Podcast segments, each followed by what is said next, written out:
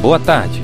Nesse segmento do Visão Libertária, vamos ao artigo sugerido e escrito por Pedro Esquenato, revisado por JJ Liber e narrado por Luiz Edilé. A Revolta de Canudos sob uma perspectiva austro-libertária.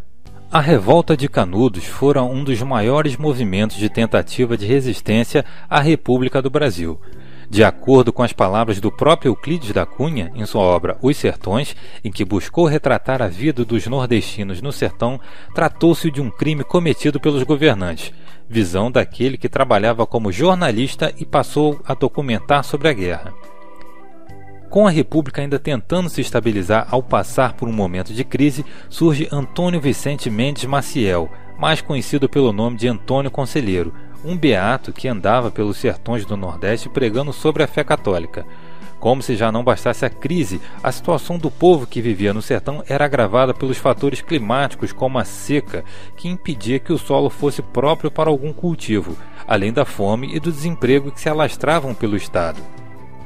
Dentro desse contexto, Antônio Conselheiro peregrinava, construindo então sua reputação de profeta que viera para salvar os pobres nordestinos da triste situação que os acompanhara. Após muito andar e nesse percurso ganhar muitos fiéis com seus discursos, decide estabelecer-se em Canudos, na Bahia, onde fora criada a cidade de Belo Monte. Neste ponto, Conselheiro já era perseguido pelas autoridades da República e visto como um agitador e uma ameaça ao sistema que vinha sendo consolidado, pois era um monarquista convicto de que a Igreja Católica era a única capaz de legitimar uma governança. Os altos impostos não agradavam a população no geral, e com a recém-abolição da escravidão, muitos escravos foram jogados às ruas sem condições mínimas e começaram a vagar pelos sertões. A negligência governamental para com o povo nordestino, ex-escravos, indígenas e sertanejos, fez com que a população de cerca de 25 a 30 mil pessoas se organizasse em busca de melhores condições de vida, as quais não lhes eram fornecidas. Canudos era uma cidade independente, onde o governo não tinha atuação alguma e não havia cobrança de impostos, e isso fez com que os fazendeiros e políticos que moravam por ali se incomodassem. O que não é nenhuma surpresa. Uma cidade fundada sem qualquer assistencialismo do Estado, que conseguira fornecer algumas das necessidades básicas que o povo nordestino necessitava, e tudo isso feito por indivíduos que se organizaram entre si, tendo gado e terra para plantar. A governança dentro da cidade estabelecida era composta por conselheiro e seus doze apóstolos, que cuidavam da economia, vida civil, vida religiosa e até mesmo da guarda de guerra. Prova de que a ausência de um Estado não significa ausência de governança e muito menos falta de lei e de ordem. Como diz Frederic Bastiat em sua célebre obra A Lei, a vida, a liberdade e a propriedade não existem pelo fato dos homens terem feito leis. Ao contrário, foi pelo fato de vida, liberdade e propriedade existirem antes que os homens foram levados a fazer as leis. Mas a sociedade ali construída não perduraria pela paz por muito tempo, já que um incidente em 1896 fez com que as ofensivas do governo se intensificassem contra eles. Comerciantes de Juazeiro não queriam entregar as madeiras compradas por conselheiro para a construção de uma nova igreja, então moradores de Canudos foram cobrar a entrega. O governador baiano enviou uma tropa de 113 soldados contra o arraial, que foram derrotados sem grandes perdas pelos conselheiristas. Com o ocorrido, uma expedição militar foi enviada pelo governador novamente, com mais de 600 soldados munidos de mosquetões e metralhadoras.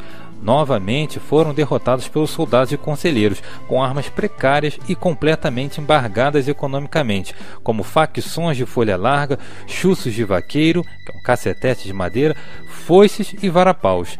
Após esse conflito, a guarda de conselheiro estava munida com as armas dos soldados derrotados e começou uma onda de ofensivas contra Belo Monte. Nesses últimos conflitos, encontramos uma situação curiosa, mais precisamente no que gerou as ofensivas. Antônio Conselheiro estava em uma situação de livre troca, onde ele pagou por algumas madeiras a um grupo de comerciantes que, por sua vez, não queriam lhe entregar. A madeira que fora paga na entregue, que agora seria propriedade única exclusivamente do conselheiro. Sendo assim, seria justo dizer que ele poderia utilizar toda a força que fosse necessária para ter sua propriedade de volta, ou pelo menos ser pago a quantia que foi dada pelas madeiras para que pudesse trocar com outros comerciantes. Ainda assim, creio que optaria por uma relação mais diplomática, até que então fosse necessário utilizar a força para pegar o que lhe pertence. Eis que o aparato estatal visa interferir em um negócio qualquer, sem o mínimo de temperança, iniciando ofensivas contra uma sociedade pacífica até então. É curioso que o Estado, sempre que se sente ameaçado, utiliza narrativas diferentes para tentar se convencer de que faz o correto, sempre prejudicando ainda mais onde queria supostamente ajudar. Também é importante ressaltar que é um problema criado pelo próprio Estado ao negligenciar apoio à população pobre do Nordeste e ainda assim taxá-los com altos impostos.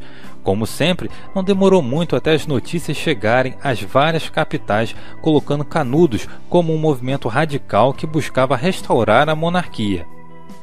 Na capital da República, o presidente Prudente de Moraes era pressionado pelos militares, escritores, jornalistas e diversos grupos sociais, responsabilizando-o pela não repressão imediata a Antônio Conselheiro. Veja que, até os dias de hoje, o jogo político não mudara muito. Até mesmo em eleições, você necessariamente precisa colocar o teu oponente como um anticristo na Terra.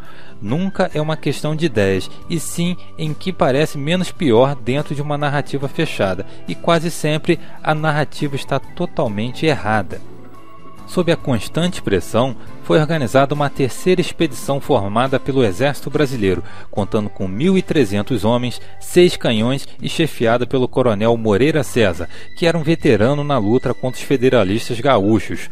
O fato curioso é que este seria morto do mesmo jeito pelo qual levava sua fama de corta-cabeças recebida na repressão da Revolução Federalista, onde mandou assassinar mais de 100 pessoas a sangue frio.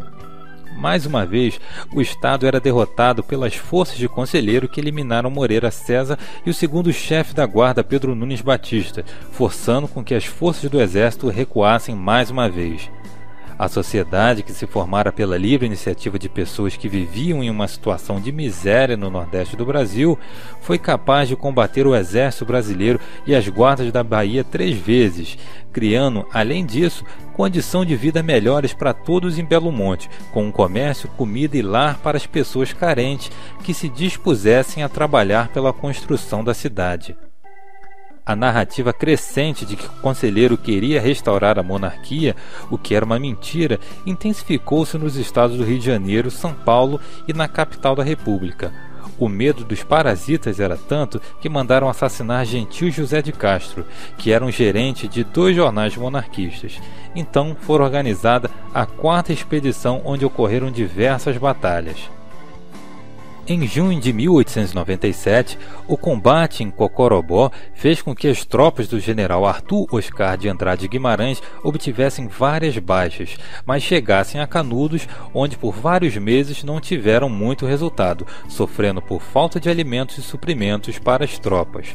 O grupo de Antônio Conselheiro estava bem equipado com as armas deixadas pelos últimos combatentes e inspirados a defenderem sua propriedade, mesmo que custasse suas vidas. Então, em agosto de 1897, o Marechal Carlos de Machado se instalou no Monte Santo, com a intenção de pôr um fim ao caos instalado pela última inspeção.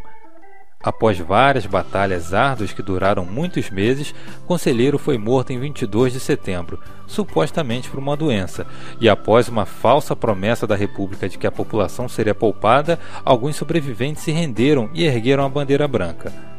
Um último grupo ainda tentou resistir na praça central da cidade, onde mulheres, crianças e soldados foram assassinados sendo degolados, um dos maiores massacres feitos pela República do Brasil. Estima-se que em torno de 25 mil pessoas foram assassinadas naquele dia e a cidade inteira foi imersa em chamas e destruída. Podemos ver que, mesmo com todos os esforços do exército brasileiro, ainda demoraram muito para derrubar um exército formado por indivíduos livres. Indivíduos que tinham uma ambição além de se estender seu poder de controle, de defender suas famílias e seu território. Organizações criadas pela livre iniciativa são movidas por ideias mais fortes do que o Estado pode derrubar, e que, para derrubar, não hesitaram em erguer seus fuzis contra uma população inocente. Para mim, isso é mais do que uma verdadeira prova do que a palavra Estado significa, a qual, pela definição de Rothbard, é a sistematização do processo predatório sobre um determinado território, uma organização criminosa que vive às custas da população.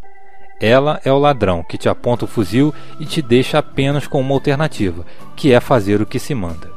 Esse artigo não é uma defesa dos atos de Antônio Conselheiro quanto à governança de Belo Monte, mas uma perspectiva pela qual indivíduos que estavam em uma situação de menos satisfação se organizaram em busca de melhores condições por livre associação. De forma geral, é incontestável que a reação governamental é sempre violenta, buscando o interesse próprio e nunca o da população e a história se repete até os dias de hoje em muitos casos. Não são as ditaduras o que se deveria temer, pois a violência já está estampada, mas sim as democracias, nas quais a coerção é velada e somos açoitados dia e noite pelas mãos daqueles que dizem nos ajudar. Obrigado pela audiência. Se gostou do vídeo, não deixe de curtir e compartilhar. Se inscreva no canal e clique no sininho para ser avisado de novos vídeos. Até a próxima!